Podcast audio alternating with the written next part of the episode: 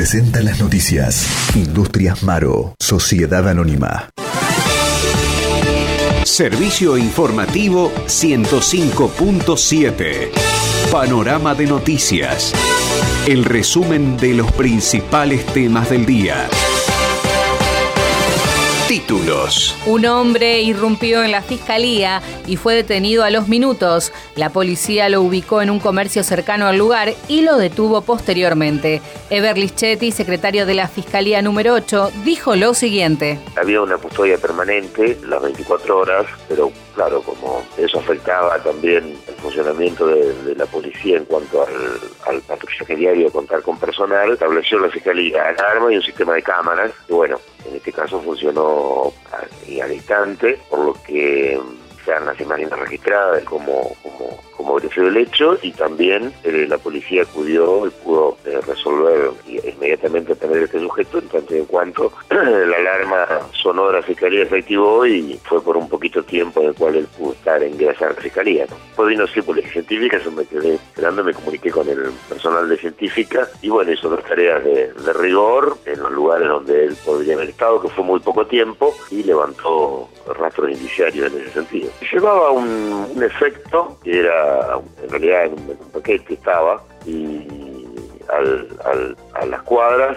se logró, decir, si bien concretó el robo, después no pudo seguir con su conducta porque el personal con los elementos que tenía automáticamente lo... ¿Qué había en el paquete?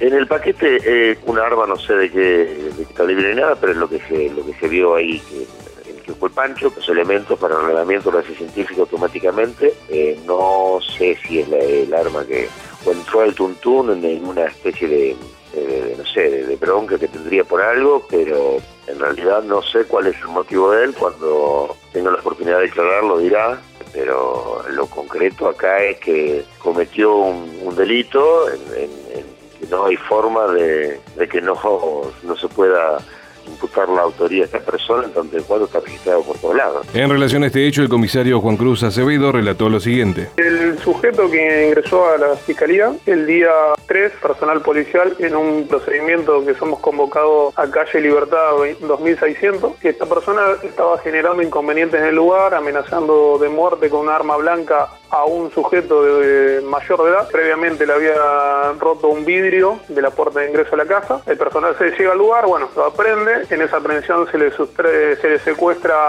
marihuana, sin un bagullo de 5,3 gramos, y se lo traslada a la dependencia policial, donde se le secuestra también una motocicleta tipo eh, Corben 150. La cuestión es que eh, esta persona queda prendida, se le otorga la libertad al otro día es decir, el día 4, y bueno, y empieza siempre a reclamar la motocicleta que había sido secuestrada. Esta motocicleta secuestrada quedó a disposición de la Fiscalía. Bueno, desde la libertad hasta el día de ayer, todos los días venía a reclamar la motocicleta. En el día de ayer, en horas de la tarde, alrededor de las 3.15 horas, se hace presente nuevamente en la dependencia, en esa circunstancia venía montando a caballo, desciende acá, ingresa y nuevamente reclamando la, la motocicleta. Lo que se le expresó en la oficina de guardia fue que la motocicleta estaba a disposición de la Fiscalía y que tenía que esperar el día martes, que es el primer día de la semana, para que la Fiscalía disponga la entrega ¿no? del robado. Posteriormente somos noticiados que, de que una persona empiezan a llamar los vecinos, suena la alarma también del Ministerio Público Fiscal, donde dan cuenta que una persona vestida de negro estaba forzando la puerta. Cuando el personal arriba al lugar, ya la, puerta de la Fiscalía estaba abierta y este sujeto se había retirado. Bueno, eh, con la colaboración de los vecinos nos dicen para dónde salió, no obstante eso también se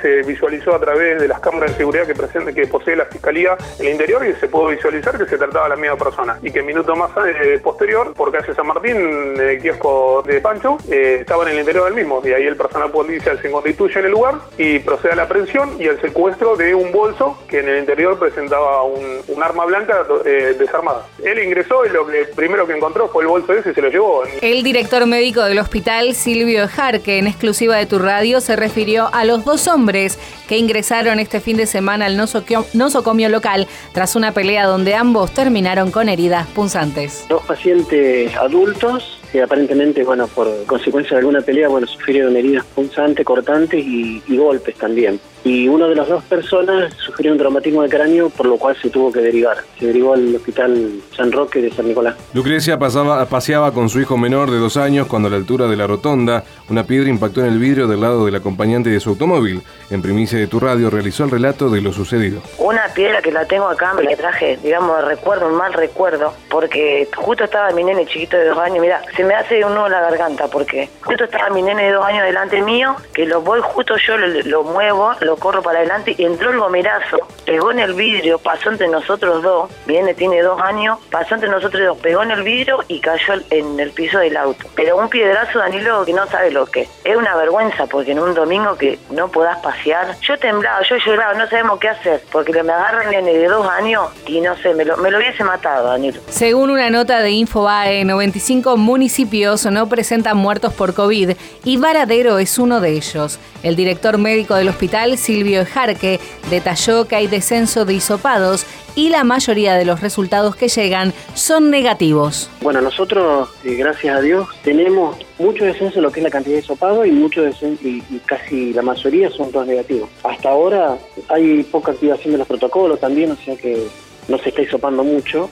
Estamos como si fuera en un franco descenso de, la- de los casos que esporádicamente tenemos algunos, sobre todo de la parte privada que viene, ¿no? De, de las fábricas, bueno, que ellos hacen testeo hacia el azar y, y a veces detectan alguien.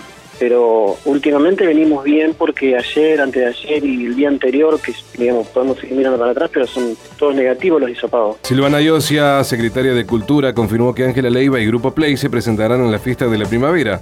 Detalló que el evento durará tres días y se realizará en la Plaza Mitre. Ángela Leiva, Grupo Play, y bueno, nos falta confirmar el, el tercero. La Plaza Mitre nos parece que es un lugar em- emblemático que, que es la, la, la fiesta siempre se hizo tradicionalmente en Plaza Mitre. Y tres días, porque bueno, dos días van a ser para el concurso de talentos. Este, Y el último va a ser y El último día va a ser, claro, la premiación y, y el cierre con, con, el, con los shows. El escenario va a estar ahí montado en, en Rodríguez y, y San Martín. Y bueno, esperemos que, que los chicos disfruten de, de esta fiesta y también las familias, porque bueno, es algo para toda la familia. Servicios a la comunidad.